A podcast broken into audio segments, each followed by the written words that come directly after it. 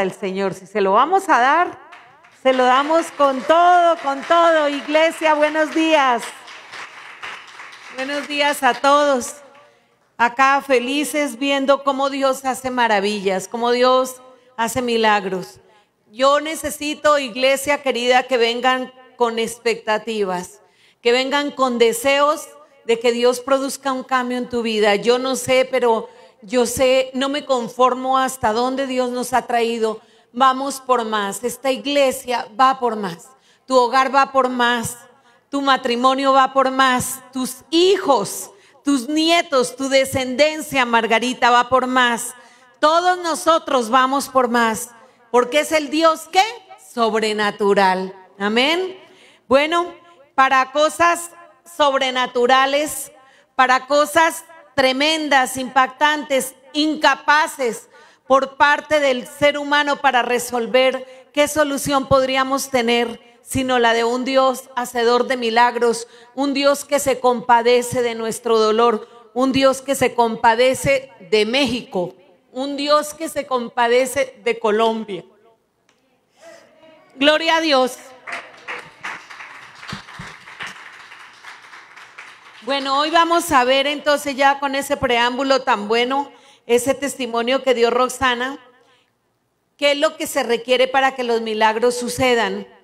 Eh, realmente para que un milagro suceda, lo único que tiene que existir es una condición dada para que el milagro se dé y un hambre de que acontezca. Una necesidad inquebrantable de que haya un cambio en mi vida, un cambio en mi necesidad. Y yo no sé si tú o, no sé si los que vinieron hoy están conformes como está la ciudad si están conformes como está México, si están conformes como está nuestra familia. Por todo lado, cuando llamamos, cuando nos llaman, nos dan malas noticias. Pero también estamos escuchando de ese Dios poderoso, de ese Dios de rompimientos que está haciendo cosas increíbles a través de gente sencilla, a través de gente natural, como tú y yo. Así que vamos con Mateo 8, 23, 27. Y dice, eh, eh, estamos hablando acá de una situación difícil para los discípulos. Luego subió a la barca y sus discípulos lo siguieron. De repente se levantó en el lago una tormenta tan fuerte que las olas inundaban la barca, pero Jesús estaba dormido. Los discípulos fueron a despertarlo y le gritaron, Señor, sálvanos, que nos vamos a ahogar. Hombres de poca fe, les contestó, ¿por qué tienen tanto miedo? Entonces se levantó y reprendió a los vientos y a las olas, y todo quedó completamente tranquilo. Los discípulos no salían de su asombro y decían, ¿qué clase de hombre es este que hasta los vientos y las olas le obedecen? ¿Qué clase de Dios es el que nosotros tenemos? Que hasta las situaciones más adversas, como una pandemia, como la pobreza, como la crisis, le obedecen. Y hoy vamos con un secreto muy importante y por eso la prédica se llama del temor paralizante al miedo natural. Dios nos colocó a nosotros con una protección, por así decirlo, con un radar especial que se llama el temor natural. Es el temor que nos defiende ante las situaciones adversas. Es como ese sexto sentido que te dice, oye, no te vayas por ahí, muévete por allá, oye, mejor hoy no salgas.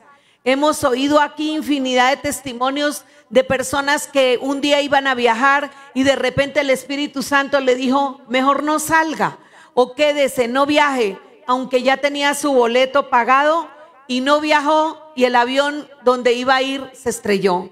Esa es la voz de Dios advirtiéndole a uno dónde está el peligro. Y ese es el radar natural que Dios nos ha dado para que nosotros nos defendamos.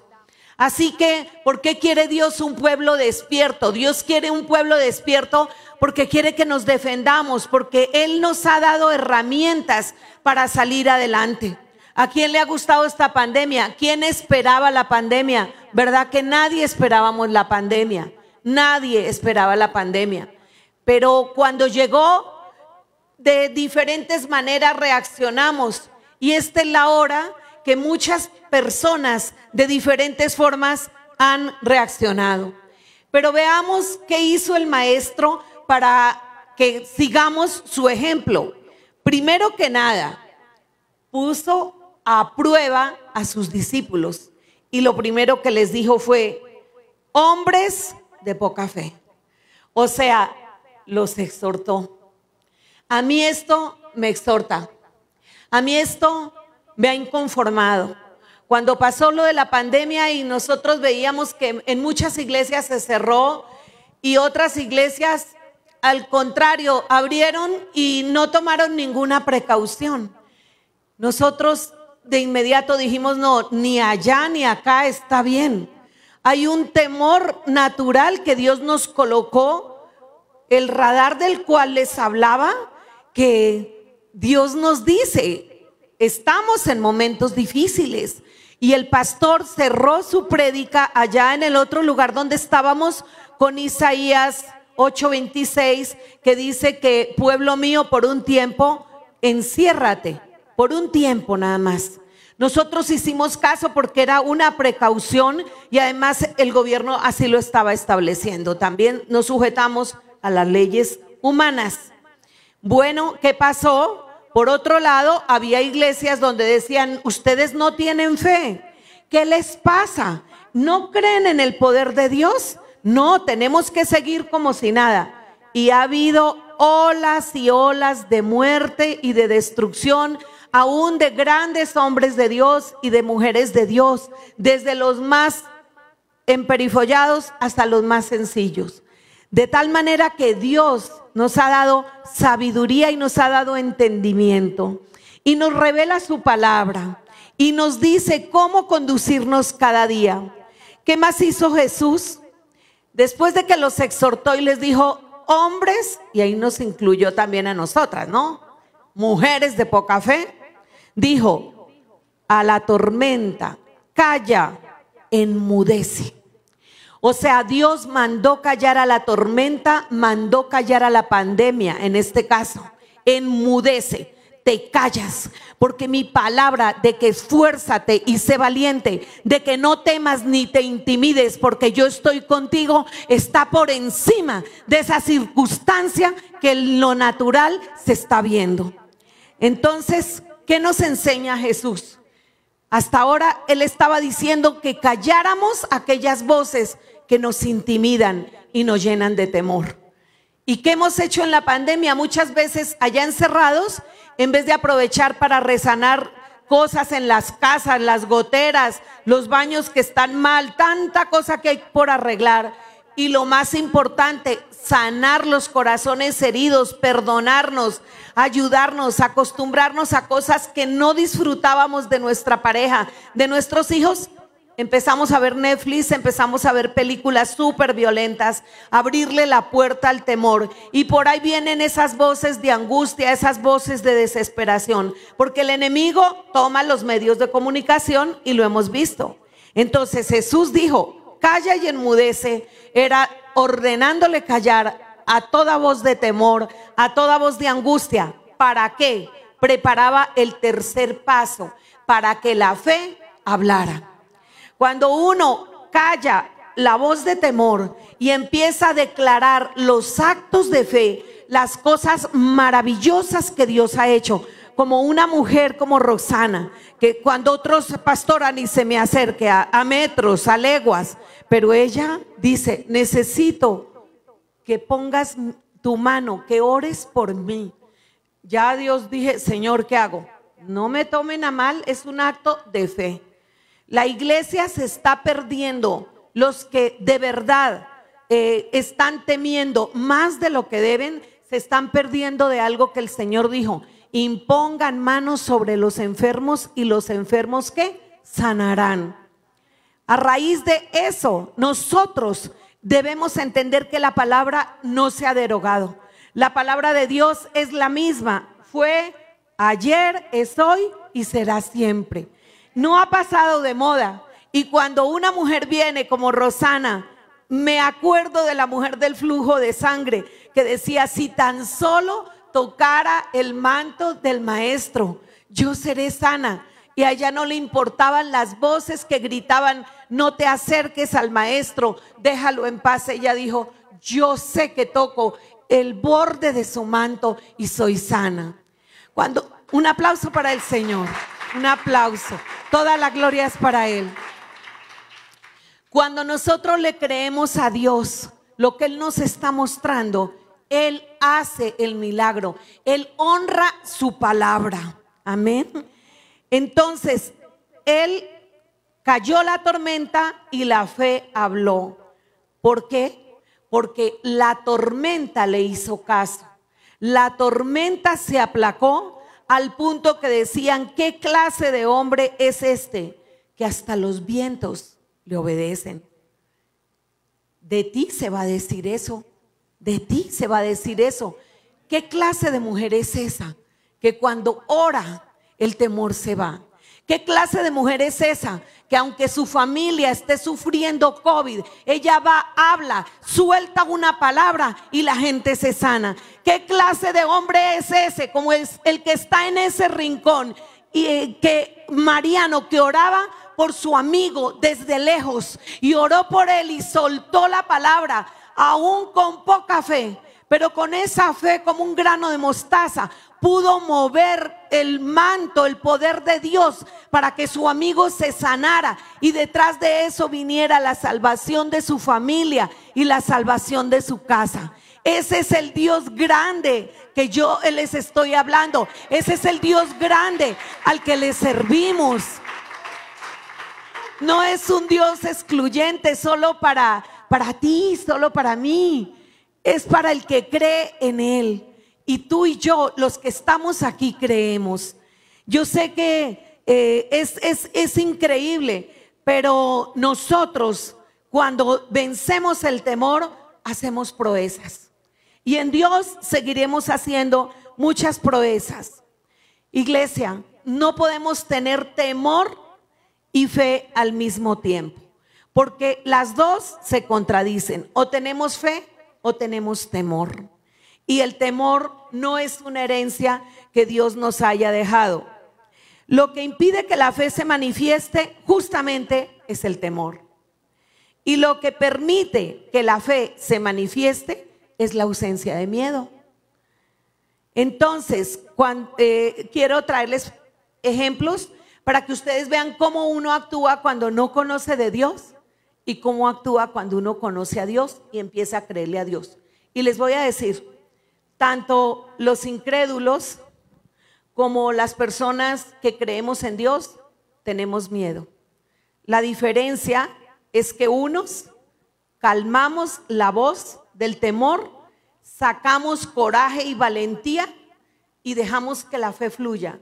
Y los otros dejan que el temor hable y hable hasta que los aniquile. Pero nosotros no somos cobardes. La palabra dice que Dios no nos ha dado espíritu de cobardía, sino de amor, de poder y dominio propio. Y el dominio propio es lo que nosotros a veces tenemos que hacer ante circunstancias adversas. Es la diferencia. Antenoche tembló, el viernes por la noche tembló y observamos algo con mi esposo que difería un poco de otras veces, años atrás. En México de por sí aquí hay muchos temblores. Y la diferencia que vimos es que la gente ya corrió mucho más rápido, como unas flechas veloces, y se hicieron en la mitad de, la calle para que, pues, defendiéndose de la, de la, de la oposición en ese momento de la, del peligro. ¿Eso que nos enseña? Dios no nos está prometiendo a nosotros que no vamos a tener problemas. Él no dijo, ya no va a temblar más. Como en México hay hijos míos que oran, no va a temblar más. No, Él lo que nos dijo, En el mundo tendréis aflicción y la seguiréis, la seguiréis teniendo. Más confiad, yo he vencido al mundo.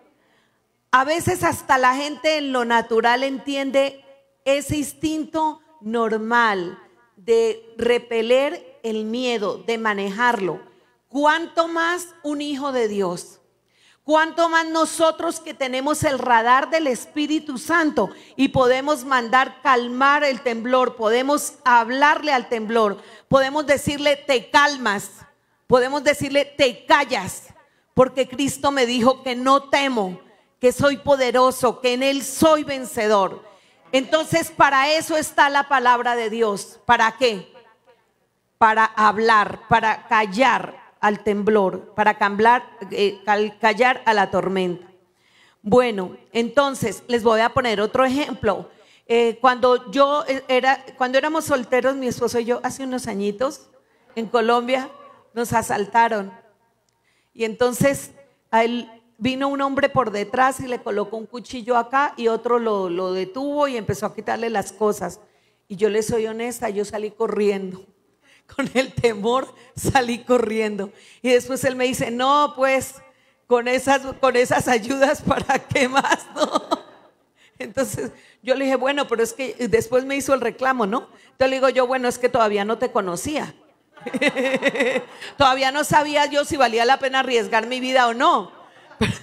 Pero la verdad es que después nos asaltaron en otra oportunidad porque ya saben, Dios, o sea, en fin, lo que les hablaba, en el mundo no estaremos exentos, pero ya actuamos distinto.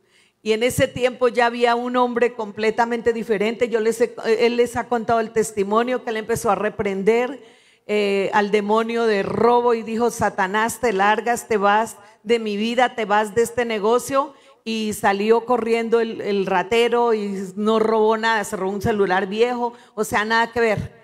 Pero entonces ya como que uno va aprendiendo y ya dice, él, él dijo, es que para mí es muy difícil, yo, a mí, a mí me cuesta trabajo que me vuelvan a robar. O sea, no, ¿cómo así si soy hijo de Dios?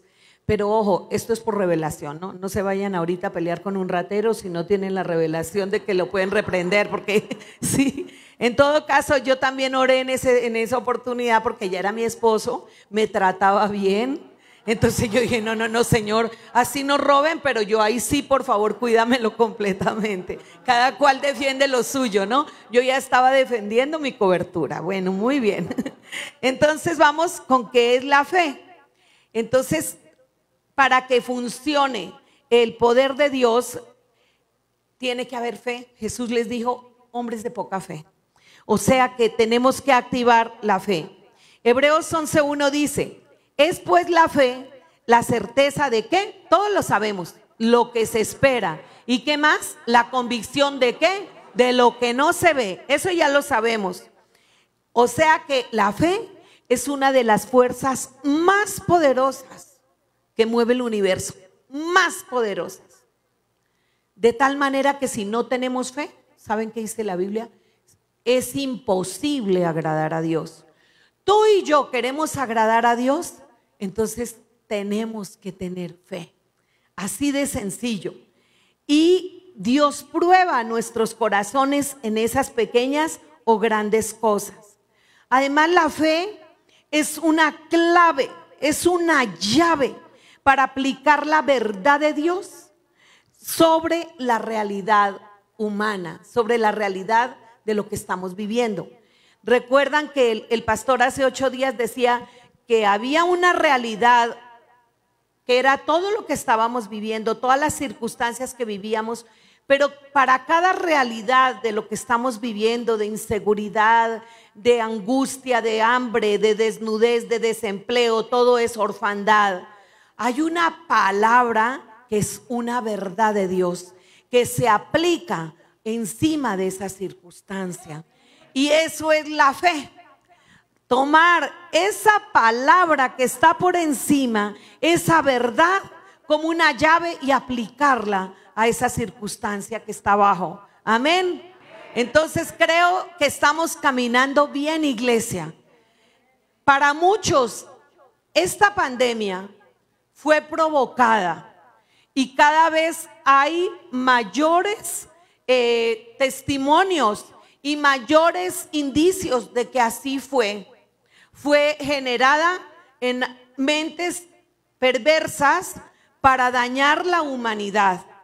Yo lo coloco en ese plano porque hay teorías para uno y para el otro, pero lo coloco ahí porque si lo colocamos ahí, dejaría de ser esta plaga algo natural, se colocaría en algo sobrenatural.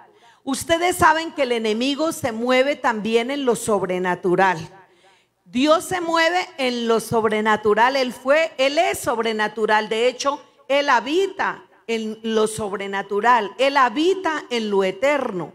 En lo eterno de Dios, que sabemos, no hay pleitos, no hay peleas, no hay divorcios, no hay pobreza, no hay escasez, no hay enfermedad.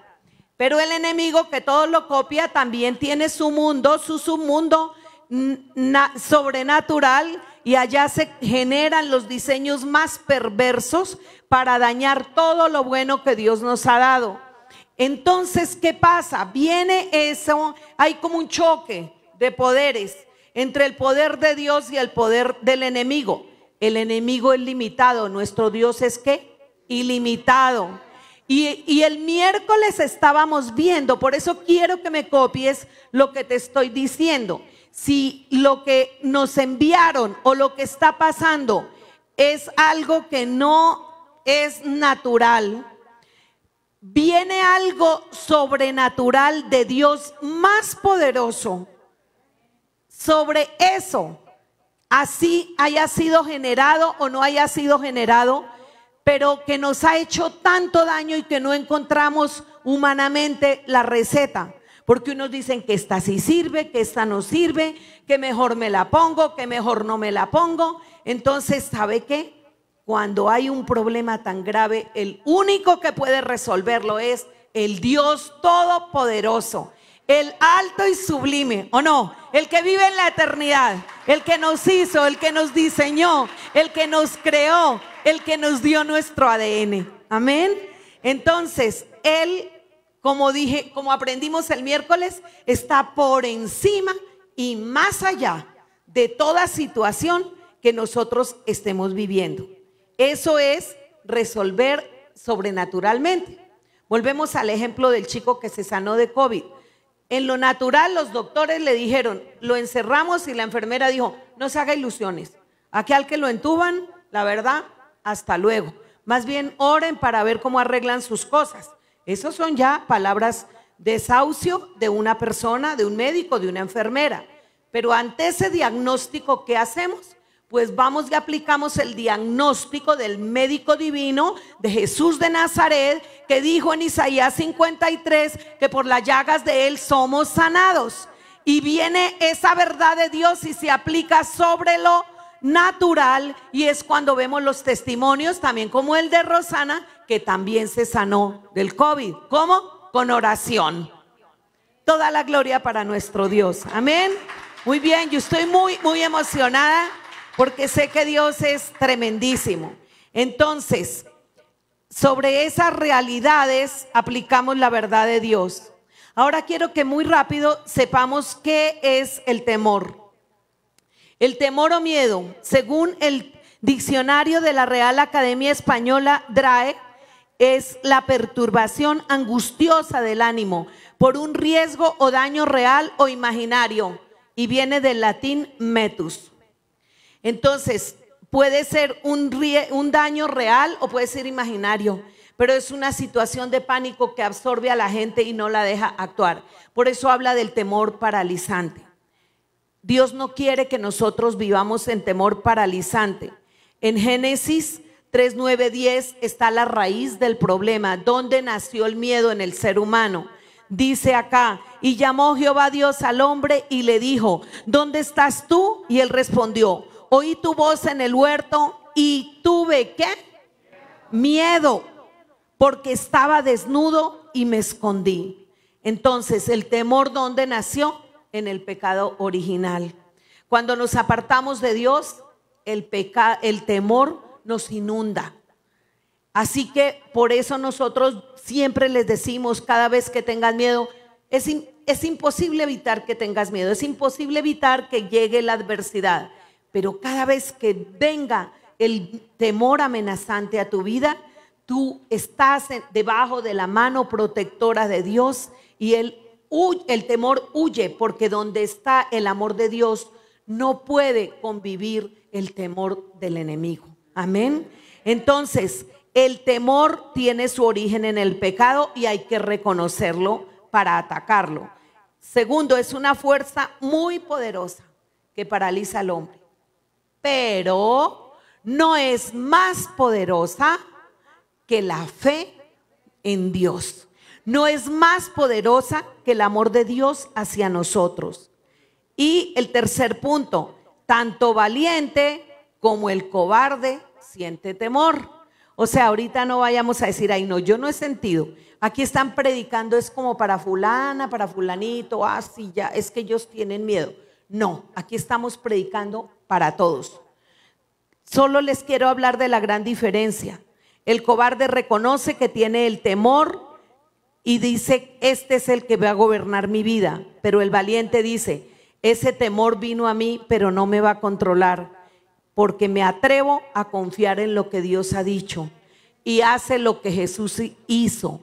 Le manda callar, lo enmudece y empieza a declarar la palabra que Dios nos dio y se levanta y dice, no me voy a dejar agobiar por este temor, me levanto, esta pandemia a mí no me va a avasallar, esta pandemia a mí no me va a tragar, esta plaga, la pobreza no me va a alcanzar, la crisis será para otros, pero aquí viene, yo arrebato mis oportunidades. ¿Sabías que en medio de la prueba los hijos de Dios arrebatamos las bendiciones más grandes? En medio de la crisis sacamos nuestras empresas. Yo declaro y yo profetizo que ustedes, Olivia, tendrán una empresa próspera, que el Señor está desatando sobre su hogar una unción especial para levantarse en época de crisis y alimentarán a muchos. Dice el Señor, alimentaremos a muchos, nos levantaremos, nosotros no nos dejamos avasallar, no, somos hijos de Dios. Un hijo de Dios con identidad no puede dejarse avasallar, no puede, es imposible. Me llamaba la familia, amigos, Clara, en México están ustedes ¿Por qué? Porque las noticias que corren en el mundo honestamente no, no nos favorecen ni a México ni a Colombia, lógico. Pero estando aquí, por favor, ¿qué les pasa? Guárdense, métanse por allá debajo de no sé dónde, hagan no sé qué. Entonces nosotros dijimos, no vamos a escuchar esas voces, porque la palabra de Dios está diciendo otra cosa. Y a última hora, en el último de los casos, si Dios ya hubiera predestinado mi vida, no la predestinó, no la determinó ahorita. Él la determinó desde cuando yo estaba en el vientre de mi madre, desde antes de la fundación del mundo. Y como le he dicho a él, yo no creo, papito, que para este tiempo me hayas traído para que yo muera de un coronavirus. No lo creo, papito, porque tú me amas. Y eso es lo que tú debes tener esa revelación. Yo no estoy diciendo que los que murieron allá les faltó revelación o no, no. Dios a cada cual se le manifiesta. Yo un día le decía a Luis Fernando, hasta, hasta en broma, pero es que Dios es el papá de uno. Hagan de cuenta, Dios es nuestro padre. Abba, papito. O sea, uno al papito se va y le pide lo que quiere. Le, le, le dice, papito, tengo miedo porque Él no es como nuestro Padre terrenal, que depende del estado de ánimo que tuviera o la lana que tuviera. No, Él es el dueño de todo. Él es amor, Él es el que nos dio vida. Entonces yo, yo le digo, un día le dije, papito, yo decía, Dios, tanta tristeza, tanto abatimiento. Y le dije, Señor, muchas iglesias se están cerrando, muchos pastores se han muerto. Realmente ¿Para qué le voy a decir, papito? Yo tengo miedo, le dije. Pero honestamente, le dije, no veo cola de gente para servirte a ti.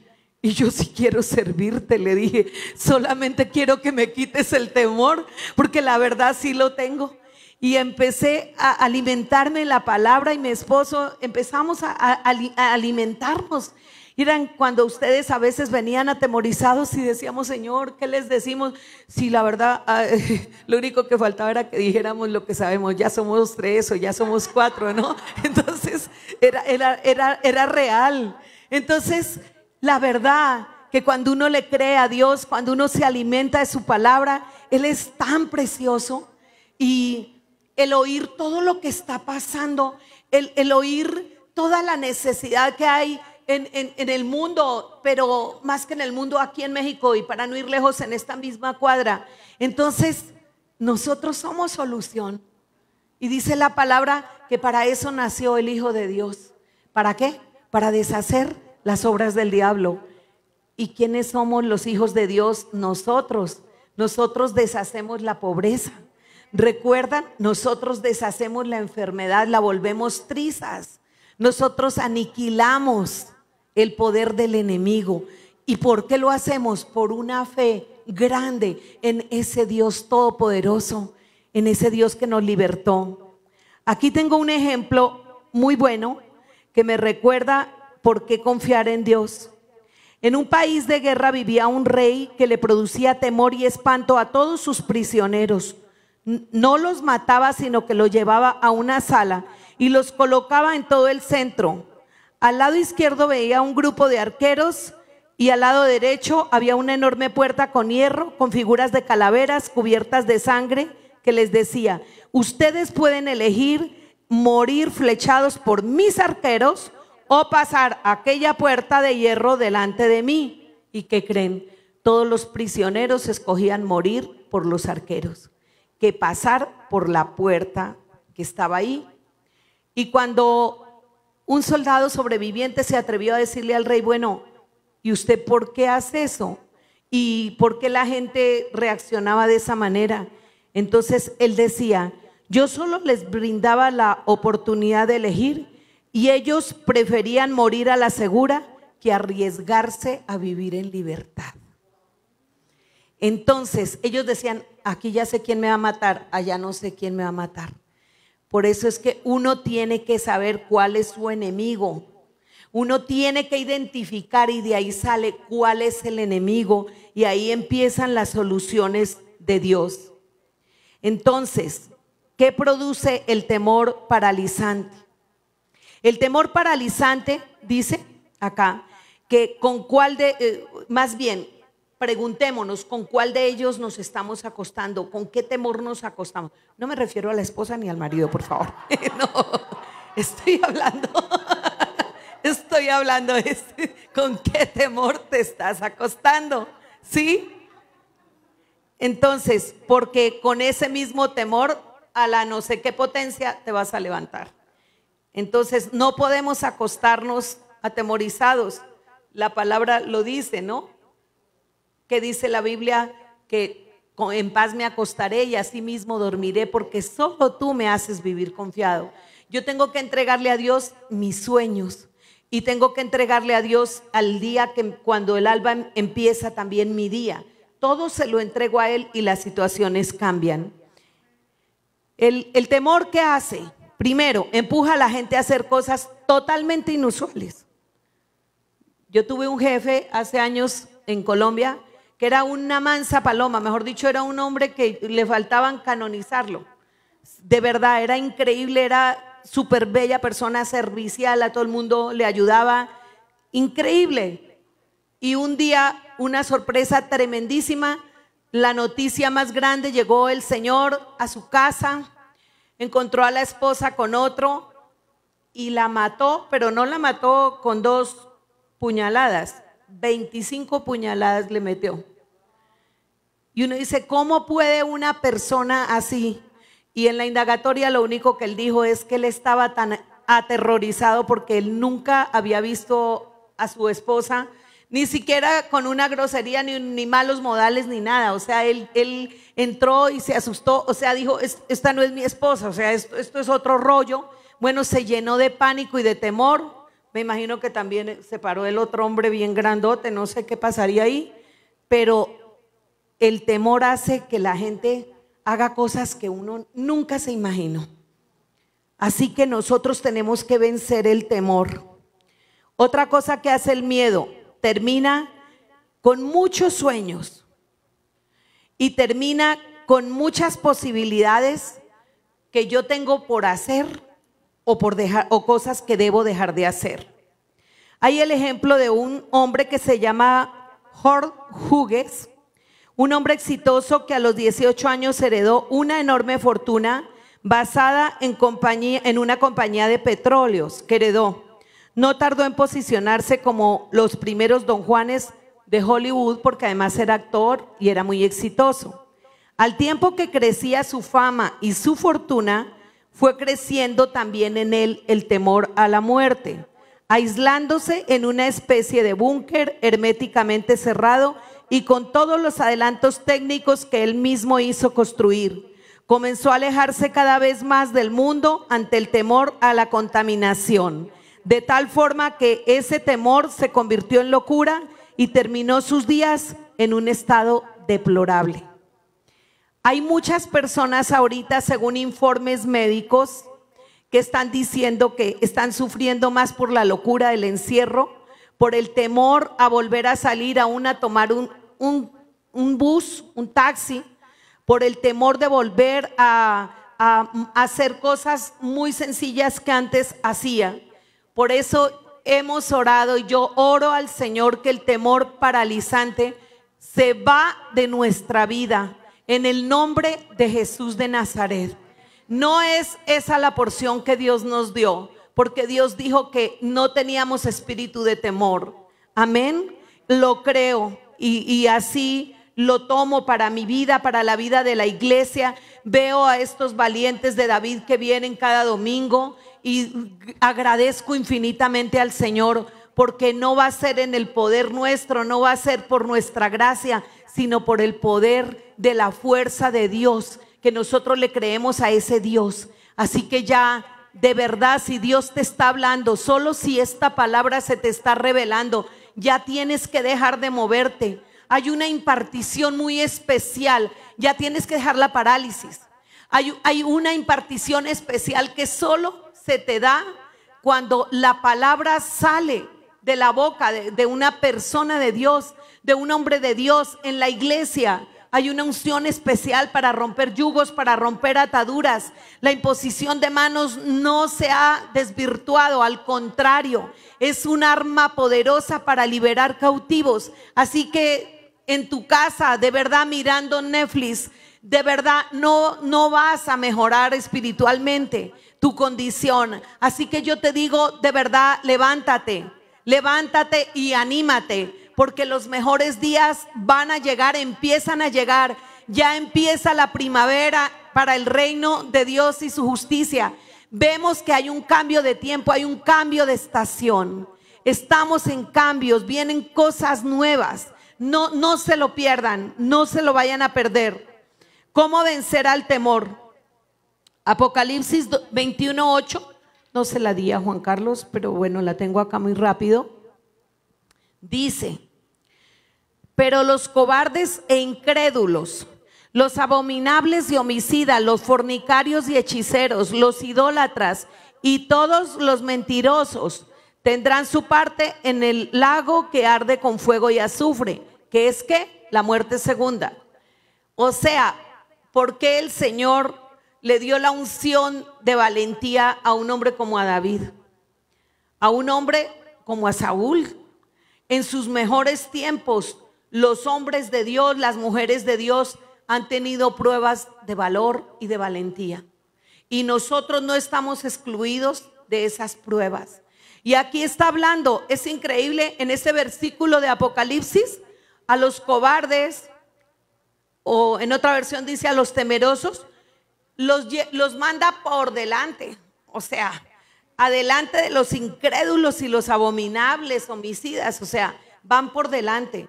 ¿Y ustedes por qué creerán que van por delante? Porque no creyeron en Dios.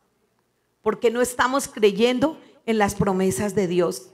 Entonces, eh, esto a nosotros nos tiene que mover. Romanos 8:26 dice, De igual manera, el Espíritu nos ayuda en nuestra debilidad, pues ¿qué hemos de pedir como conviene? No lo sabemos, pero el Espíritu mismo intercede por nosotros con gemidos que indecibles.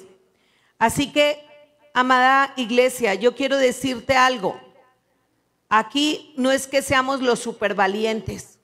En nuestra fuerza no lo somos, pero el Espíritu Santo sabías que está intercediendo por nosotros de día y de noche para que seamos una respuesta a este tiempo tan tremendo. ¿O qué le vamos a dejar a nuestros hijos si esto sigue así? ¿Qué le vamos a dejar a nuestros hijos? Así que tenemos que ser valientes. Entonces, primero vamos a identificar cuál es la raíz del problema. Que el Señor nos diga cuál es la raíz para atacar al problema.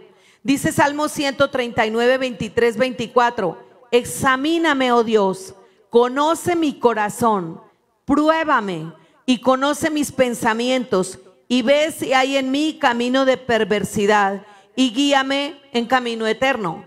O sea, examíname, oh Dios, y ve si hay en mí incredulidad, ve si hay en mí una cobardía excesiva, ve si hay en mí pereza, flojera, ve si hay en mí justificación, porque ya hay gente que se justificó, no, es que ya le echa la culpa a la pandemia para todo. O sea, ya no solo para venir a la iglesia, sino ya es para todo la pandemia. Entonces, e, eso ya es flojera, honestamente. Y yo te lo digo no para regañar a nadie en lo absoluto. Al contrario, por el amor que les tengo y por el amor que tengo por, por, mi país que es México, porque esta es mi tierra prometida. Nosotros tenemos que levantarnos, nosotros tenemos que creerle al Dios de nuestras promesas y que Dios nos examine y nos haga caer en cuenta, aquí estás mal. La única forma de que un temor desaparezca de nuestra vida, ¿saben cuál es? Enfrentándolo. Como dicen por ahí, al toro por los cuernos. No es sacarle el quite, ay, no tengo temor, mejor un ansiolítico. Ay, que este psiquiatra ya no me, ya no me receta, mejor me voy donde el otro porque allá me dan mejores medicamentos. No, Dios no quiere que vivamos así. Rosana lo entendió, ella no quiere seguir más medicada, ya estamos hartos de los medicamentos. Nosotros tenemos que enfrentar la situación. Entonces, enfrentar la situación es como por ejemplo, la pareja golpeadora que le pega constantemente a, su pareja y la mujer dice, ay mi amor, ya no me vas a volver a pegar, ¿verdad? Y el otro le trae flores o la otra, porque ahora también las mujeres le pegan a los hombres. Entonces ya con eso se arreglan las cosas y luego vuelve y juega. Eso es irle al síntoma, no es ir a la raíz. O es como el marido que llegó, el, famoso marido que llegó y encontró a la esposa con otro, pues no es, el, no es la historia que les mencioné, y el hombre en vez de enfrentar el problema vendió el sofá donde encontró a la mujer. Entonces se fue a ver si me estaban poniendo cuidado. Entonces así no se resuelven los problemas.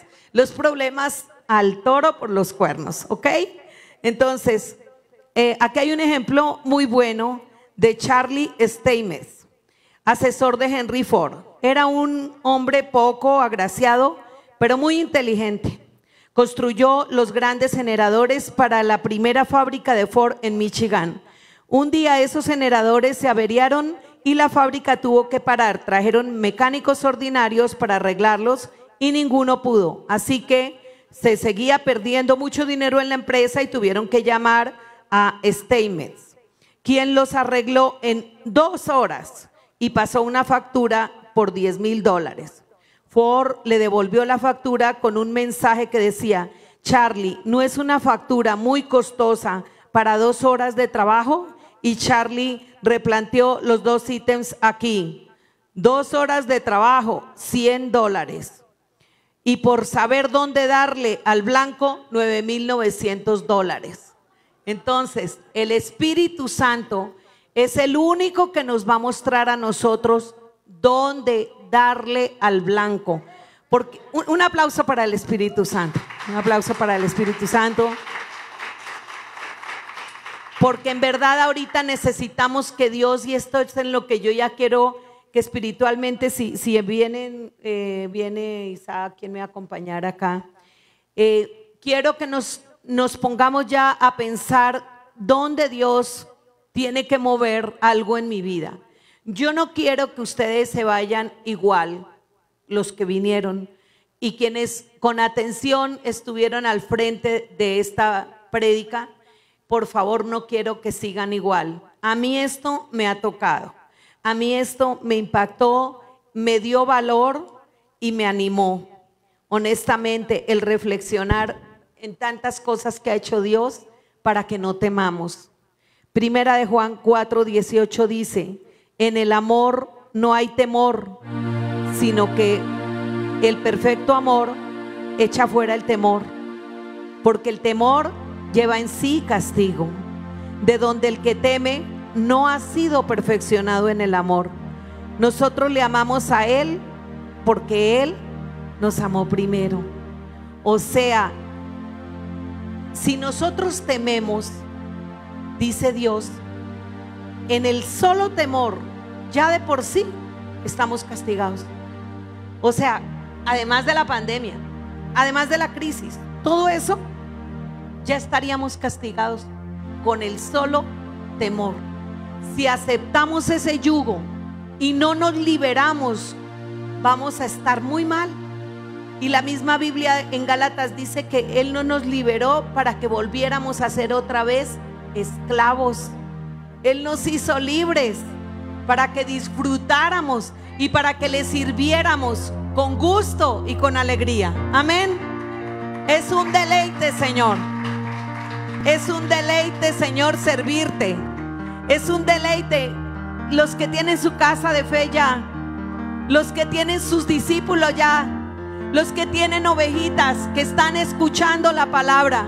Los que tienen alguien que está esperando que tú le llames para decir Jesús te ama. Siéntanse bendecidos, siéntanse amados, siéntanse libres. El Señor no nos dio espíritu de cobardía, no está en nuestro ADN. Tenemos que rechazar ese espíritu. Si tú sientes cobardía, tienes que reconocerlo delante de Dios. Ese es el chiste. No que sigas dándote la de valiente cuando estás acobardado sino Señor, yo tengo miedo. Como le dije, Señor, tengo cobardía, tengo miedo. Yo no sé qué otros nombres tenga, pero yo tengo eso. Pero no lo quiero porque me queda claro que el perfecto amor tuyo echa fuera el temor. Entonces, ¿qué debemos hacer? Reemplazar, arrancar ese temor de nuestra vida. ¿Y donde queda ese espacio? que estaba inundado de temor nuestro cuerpo, ya hasta las coyunturas hablaban de temor, los huesos hablaban de temor. Sabes que las entrañas nuestras hablan de temor. El día miércoles vamos a tener la segunda parte y vamos a hablar de todo eso, que es la turbación, que es eh, el, miedo, que, es eh, el temor paralizante que es la fragmentación de la mente, porque con el temor también nuestra mente es fragmentada, es pulverizada. Y Dios quiere que seamos compactos, porque cuando somos compactos no tenemos temor, somos consistentes. Cuando somos compactos, como decía el pastor el domingo, somos íntegros. Ser íntegro no es solamente ser honesto, eso es una parte. Ser íntegro es ser completo. Es que lo que yo pienso, lo digo y lo que yo digo, lo hago. Y eso cuesta trabajo porque el temor se mete en medio, se mete, se entromete, como digo yo, nos saca de quicio, nos saca del camino. Y hoy yo te digo, si tú viniste aquí, levanta tus manos. Dios está eh, desatando en este momento una unción de amor líquido sobre tu vida algo especial, algo inusual, algo inusual en este momento antes de que suceda, por si acaso algunos todavía tienen algo. Dios arranca todo temor, suelta tu boca y diga, Señor, renuncio al temor, renuncio a la cobardía, renuncio a cualquier forma de temor, a cualquier forma de intimidación. En el nombre de Jesús, el Espíritu Santo está en este lugar, está ministrando esta iglesia, esta iglesia se levanta. Los que aquí vinieron van a salir, ni uno solo va a salir a, a quedarse tranquilo en su casa sin hacer nada con esa impartición que Dios le está soltando. Tú sales hoy doblemente lleno, tu tanque de amor sale repleto. Tú sales a ministrar a la pareja que se quedó en la casa, a los hijos que están en apatía, al que está en soledad, al que está en negativismo, a las personas que están perdiendo su identidad por temor, porque hay una sociedad que les está imponiendo una nueva identidad y nosotros no nos la vamos a dejar imponer. Nosotros no nos vamos a dejar imponer la pobreza porque Dios nos dio creatividad. Renuncia al temor ahí donde tú estás, renuncia a la pobreza, renuncia a toda enfermedad que vino con el temor, aquel temor que hay en las entrañas. Si quieres, tócate, toca tu estómago, diga, Señor, si hay temor en mis entrañas, renuncio al temor, sale de mi vida, sale toda enfermedad que llegó a mis entrañas por un susto, por, un mal momento, por una mala experiencia, por un trauma todo dolor de huesos, todo temor que se metió en los tuétanos, en los huesos, hoy es paralizado, lo arrancamos, porque el Hijo de Dios está acá. Gracias Señor, porque esa fe mueve Señor, mueve esa mano Señor. Gracias Dios porque tú eres nuestro sanador Señor. Gracias Dios porque tú no nos das espíritu de, de temor. Gracias Señor. Gracias Señor porque tú dijiste esfuérzate y sé muy valiente. Gracias porque esta iglesia tuya es valiente Señor. Se levanta en valentía Señor. Vencemos por encima y más allá. Hebreos 2, 14, 15 dice, así que cuando los hijos participaron de carne y sangre, Él también participó de lo mismo para destruir por medio de la muerte al que tenía el imperio de la muerte, esto es, al diablo, y liberar a todos los que por el temor de la muerte estaban durante la vida sujetos a servidumbre. Ninguno de nosotros va a seguir viviendo una vida sujeta a servidumbre. No lo rechazamos, no lo aceptamos, porque nuestro sumo sacerdote Jesús, por amor a nosotros, siendo hijo de Dios, se convirtió en hijo de hombre para pagar por nuestros pecados, pero también por nuestras debilidades, por nuestras cobardías. Jesús pagó por nuestras cobardías, fue a la cruz sin tener de, sin, sin ser responsable, sin ser culpable y se hizo valiente para que nosotros no fuéramos cobardes, Señor. Dios mío, en este momento Vamos, ponte de pie iglesia, vamos a cantarle. Ya no somos esclavos del temor. Cantémosle con todo y declaremos esa palabra porque en el mundo espiritual se están rompiendo yugos y cadenas. Salimos libres. El que estaba enfermo, el que estaba atado por la angustia, sale libre en el nombre de Jesús. Vamos a cantarle, vamos a adorarle, Señor. Tú eres el único que merece nuestra honra. Gracias somos esclavos.